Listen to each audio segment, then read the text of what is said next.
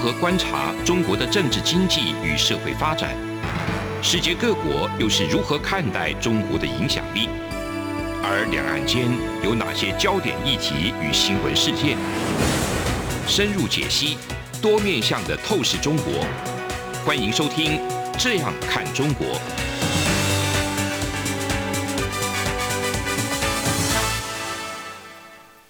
各位听众您好，我是主持人蔡明芳。您现在收听的是中央广播电台的《这样看中国》节目，蔡明芳时间。今天节目要谈的主题呢，是要看拜登上台以后的这个政策跟未来美中关系的一个影响会是怎么样。那我想，这个美国拜登总统上台以后呢，他其实宣布了一个非常重要的措施，就是 Buy American 的行政命令。那所谓 Buy American，当然就是要购买美国。在购买美国这样的一个基础之下呢，其实呢，呃，现在呃，外面其实就有很多的传闻说，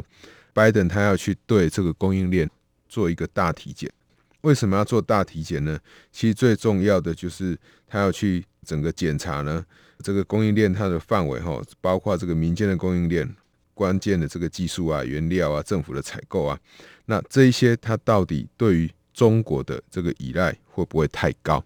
所以对中国的依赖会不会太高？有可能是它的一些，比如说便宜的这些零组件，那现在美国生产不起了，那是不是必须要去依赖中国？好，或者是有一些市场，它是不是完全都在必须要依赖中国？那要对整个供应链人去做一些这个体检。那呃，我想拜登他在竞选总统的时候，其实他就有提过两个供应链的议题哈。第一个议题呢，就是有关于疫情大流行的时候呢，这些医疗相关的供应链的一个弱点，比如说，呃，我们以我们台湾为例，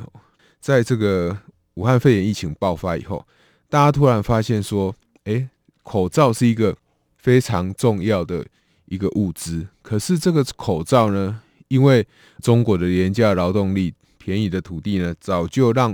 台湾许多生产口罩的厂商都跑到中国去生产，所以在呃肺炎疫情爆发的当下，其实台湾的政府呢，相关的部门呢，其实就赶快召集这一些可以生产口罩的业者，赶快呢把口罩的机器呢把它准备下来，那生产口罩原物料呢，赶快备足，赶快来生产这个口罩，以避免说。口罩过度依赖中国，说可能对台湾在防疫上产生了危害。那我想，我们事后一年来看呢，其实你可以很明显的发现，确实这个口罩供应的一个解决呢，确实有效的防止了台湾这种武汉肺炎疫情的扩散。那当然，拜登总统上台以后，他也宣布了一个重要措施，就是要求美国人呢，在比较重要的这些公共场所哈，都必须要戴口罩。因此，我们可以预期得到，这个口罩的需求当然会再进一步的提高。那口罩它当然本身不是一个看起来不是一个非常重要的物资，但是你可以看到，在肺炎疫情爆发以后呢，各国都缺口罩。我们台湾也利用了这个口罩呢，来进行所谓的口罩的外交，然后来帮助这个许多需要口罩这些国家。哦我想这个是拜登他必须要去检讨这种供应链的一个很重要因素哈。那第二个就是还有跟美国。重要基础建设呢，或者是这种制造用的这个技术呢，原料供应呢，会有比较大关系哦。特别是这一些军事用途哈。那我想过去军事用途的东西，我想这个非常的广哦，什么东西都有可能会用到军事的用途。比如说很小的这种晶片啊，或者是说，诶，你必须要用的这一个五 G 的一些设备啊，那这一些如果它是会 for 军事用途的。你又是过度依赖中国的话，那它就会产生很大问题。或者是在这个前面，川普总统呃在任的期间，那他要去禁止这个美国去使用华为的这一些五 G 的这种通讯设备。可是我们都知道，华为它最重要的特色，当然就是它的产品比其他国家来的便宜许多。所以，什么样的国家或哪一些地方会去用到这个华为的设备呢？我们可以想象。如果是一样是美国的话，那当然是呃，在美国越偏僻的这个州或所得比较低的这一些州政府或地方的政府，他们就有可能去用华为的产品。就整个世界来讲，当然也会以所得分配来看，比如说印度，它就很容易去使用华为的这个产品。哦，那当然欧洲，特别是中欧的国家，也有很多的国家，他们会去用到这一些华为的这个产品哈。所以呃，我想拜登总统上台以后呢，他要求去对于这个供应链做一个整个总体检呢，这个事实上是非常非常重要的哈。那特别是这个拜登上来以后，如果他要减少这一些供应链上过度依赖单一国家的弱点的话，他也必须要去想想看哦，要怎么样去强化这种供应链的韧性。那所谓供应链的韧性，就是说不管怎么样，我的产能呢，我就必须要准备在那个地方。所以我们可以看到，拜登上来以后，如果他是要去检讨这些供应链弱点的话，我想这个会进一步的再去把。美国跟各国之间供应链依赖关系要把它盘点清楚哈，那当然也包含这个晶片的一个问题。我想车用晶片我们在上个礼拜我们也有讨论过哈，那我们未来有机会再继续讨论。那购买美国包含好几个面向，第一个我是生产面的原物料来购买美国的产品，我是在消费品的终端来购买美国的产品，这个都有不同的思维。那如果是说在消费品端要用购买美国来当做它主要政策的话，其实那会跟这个奥巴马时代的希望制造业重回美国，或者是在川普时代他要求就是希望可以让美国再次伟大，那个方向上其实是完全一致的。为什么方向上会完全一致呢？因为大家不要忘了哈，上一任这个美国川普总统在位的时候。他一个重要政策，当然就是对于来自中国的许多产品，当然他有他的理由，就是他认为你使用不公平的这种产业补贴的产品呢，他要对你课征高额的关税。那一旦被课征高额关税的时候呢，你当然就会减少使用中国的产品。但是减少使用中国的产品，并不保证你一定会去买美国的产品，因为你有可能去买墨西哥的产品，你有可能买台湾的产品。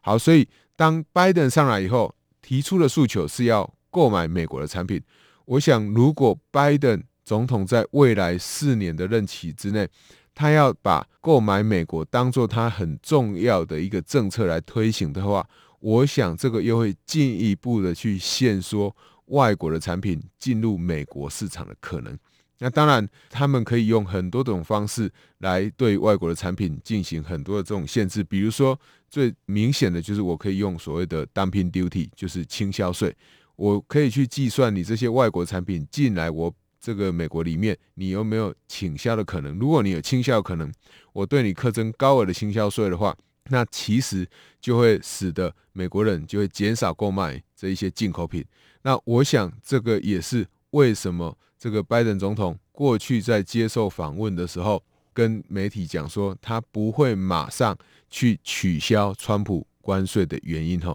因为他其实想要推动的购买美国的政策，呃，我们也可以说，他搞不好可以做得比川普总统还来的更具有侵略性或更具积极性的一种政策工具。所以在拜登总统上来以后呢，我们如果看到他购买美国这样的政策，当然。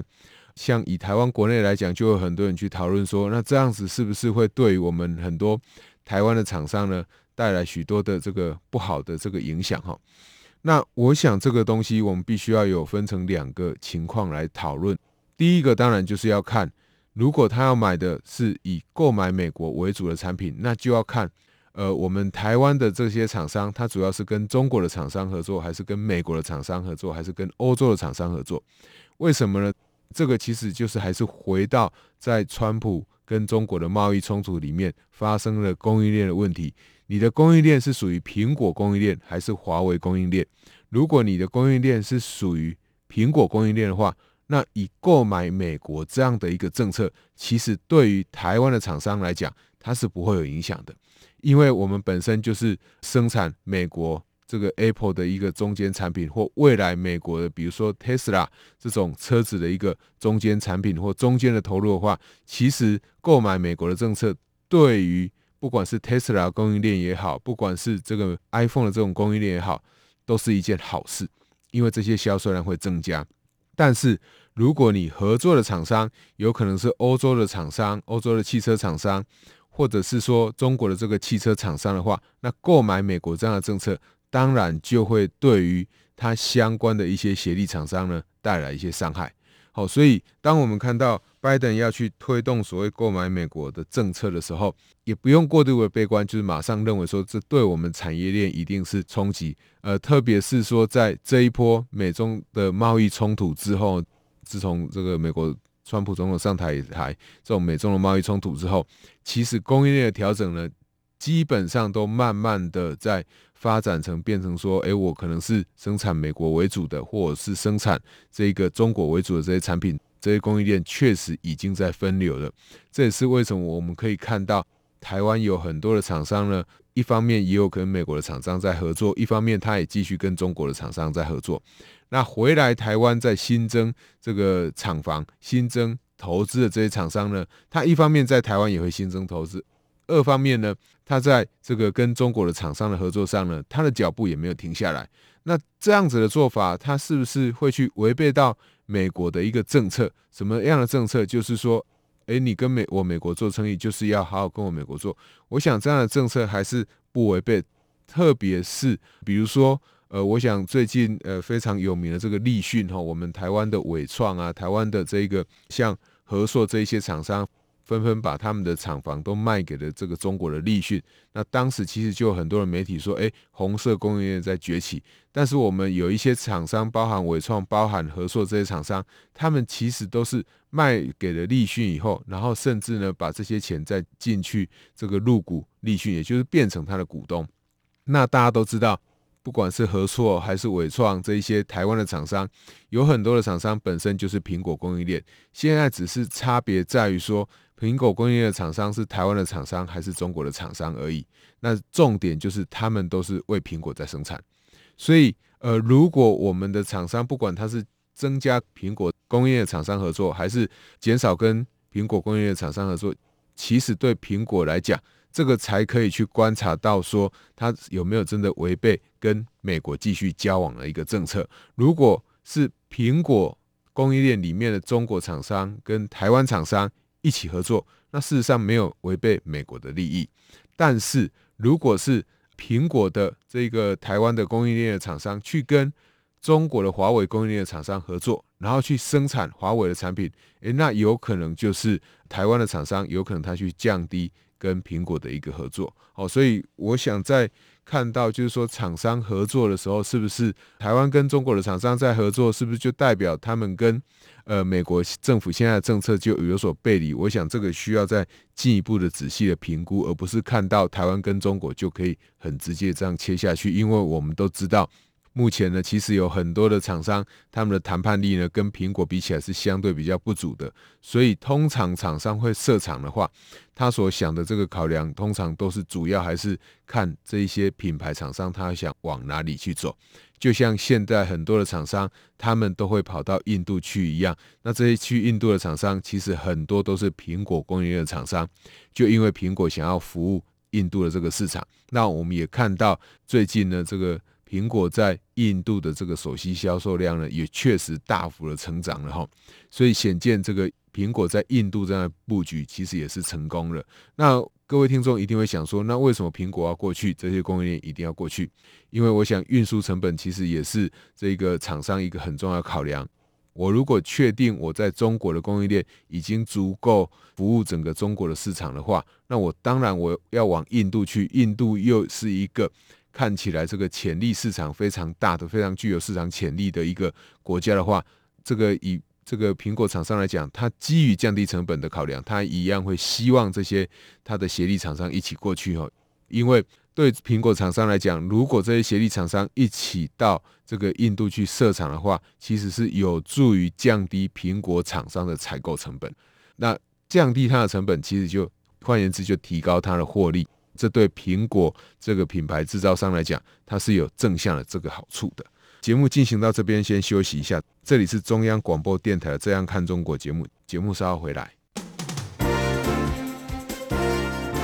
从两岸、国际、历史文化与财经等角度透视中国的《这样看中国》节目，每周一到周五晚间九点三十分到十点，在中央广播电台播出。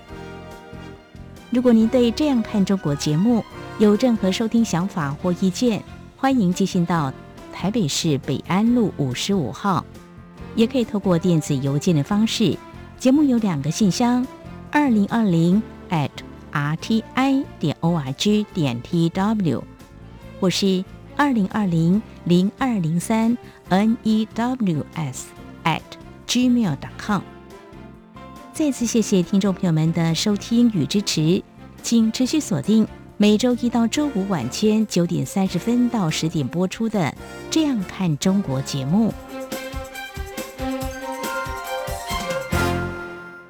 各位听众您好，我是主持人蔡明芳，您现在收听的是中央广播电台的《这样看中国》节目，蔡明芳时间。接下来要来探讨哈，这个拜登总统他购买美国的这一个政策。事实上，在拜登总统购买美国政策的时候呢，那我想我们刚刚在节目的前半段哈，已经跟各位听众朋友们说明说，拜登这样购买美国的政策对台湾来讲是好事还是坏事，其实还很难确定哦。特别是台湾跟美国呢，在近期呢也举办了这个台美供应链的一个论坛哈，也就是说，台美供应链呢的合作，其实我想在未来会越来越紧密，这个是毋庸置疑的。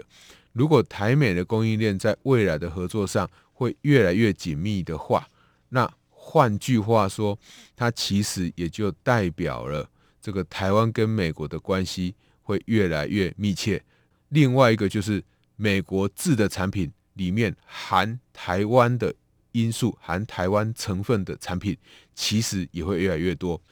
越来越多是跟什么时候比？跟台美供应链还没有继续深化。那事实上，台美供应链合作从川普总统就开始了。那到现在，拜登总统，我想还是继续在推动。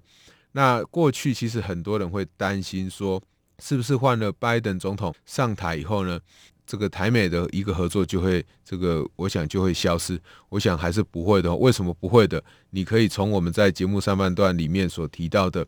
拜登总统他要去重新检视美国供应链对单一国家的依赖，事实上其实就是检视他对中国的依赖到底深不深了。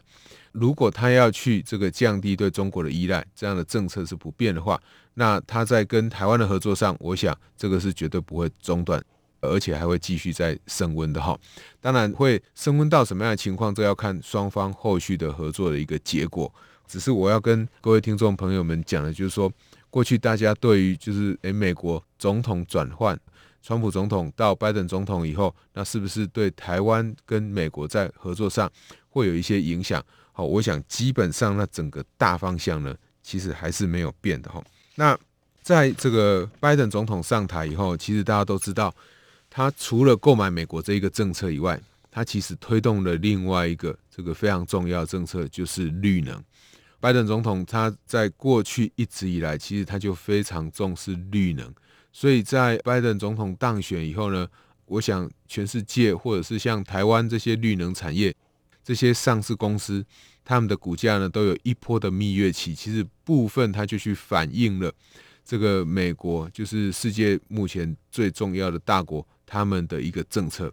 那我们也可以在新闻上看到，美国总统他的坐车呢，他要全部改成电动车，所以那是一个非常大的一个宣示哈。那绿能的问题对于台湾跟这个美国还有跟中国的关系会带来什么样影响呢？好，我想首先大家最关心的一样还是中国跟美国的关系。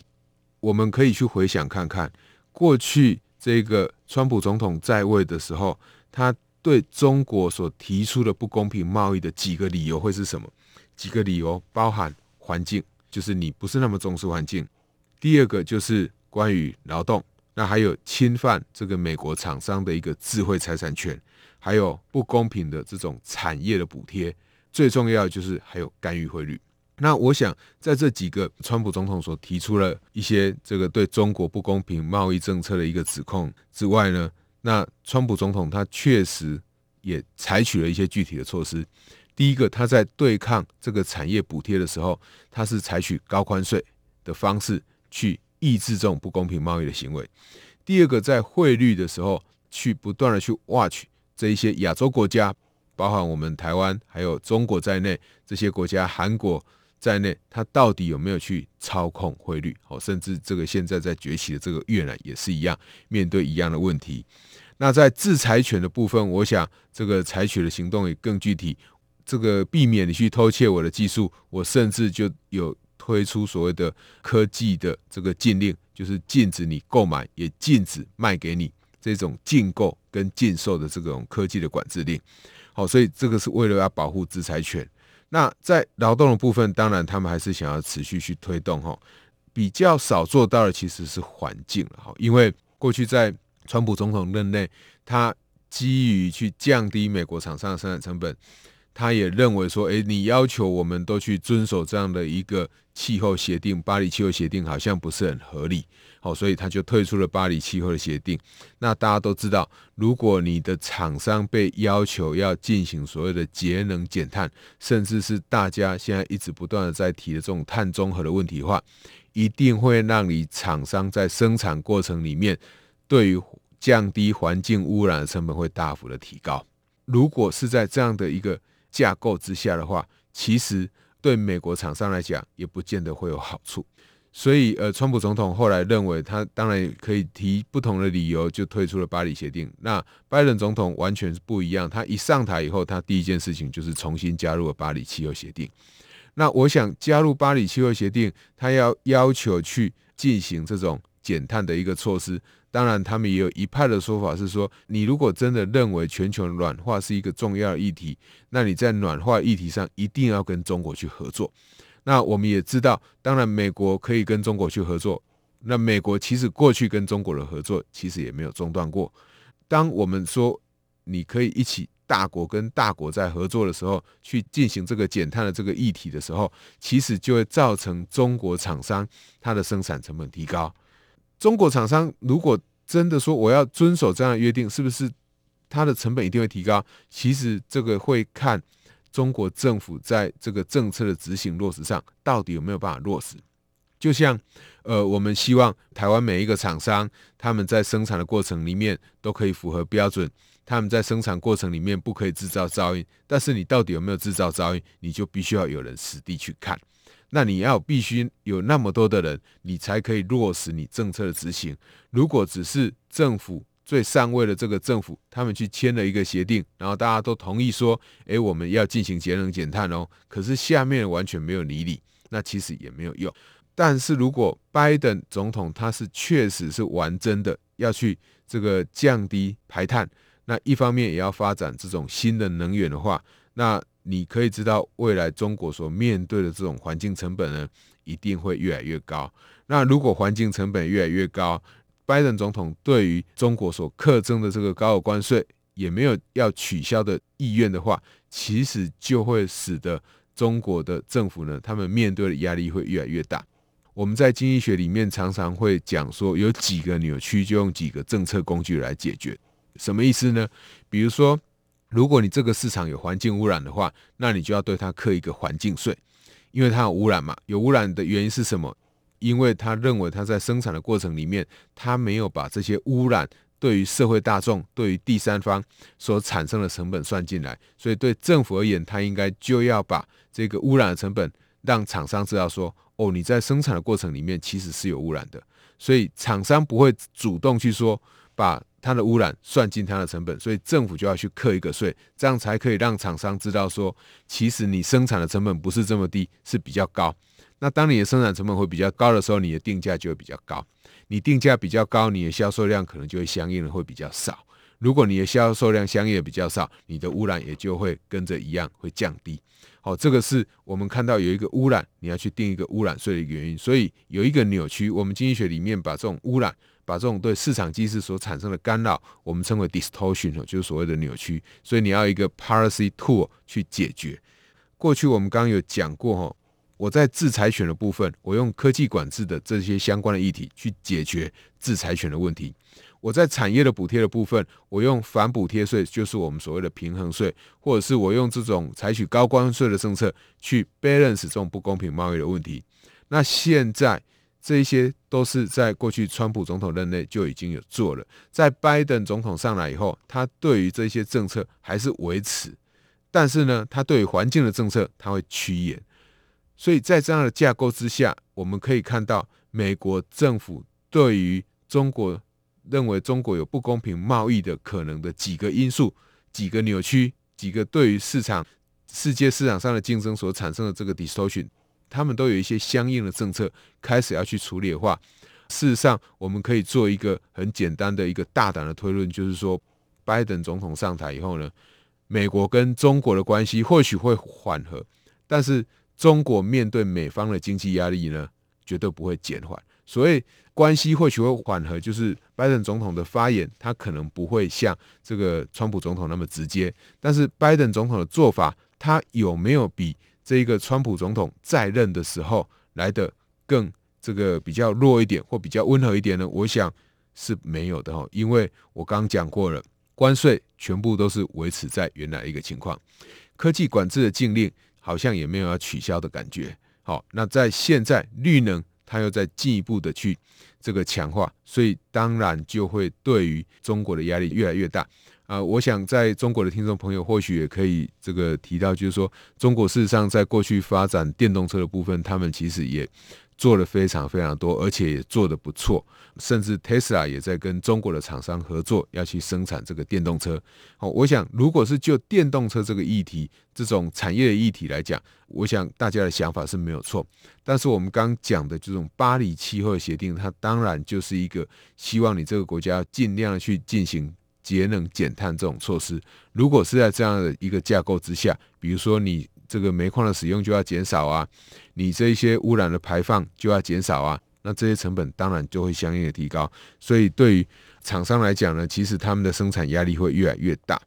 那另外一个就是在劳动的议题上，我想欧洲跟中国签的这种全面的投资协议呢，也是另外一个问题哦。就是在最近，我想欧洲的议会对于德国的这个总理哈梅克尔去跟中国签了这样一个协议，他们是极度的反弹的哈。那他们反弹的理由有一个很重要的原因，是因为他们认为这个中国呢对于劳动的一个环境呢是极度的不重视哈。那对于大家要继续看他的劳动有没有符合法规，中国也不是那么配合哦。我想这个是未来我们值得继续再关心的，就是欧中的投资协议。那如果中国为了要落实他所谓的双循环里面的外循环的话，他要去跟欧洲结盟，他就必须要把欧盟议会他们的疑虑要把它消除。那要消除，你一定要 do something，而不是 do nothing。好，这个是未来我们可以再继续进一步去做这个观察的哈。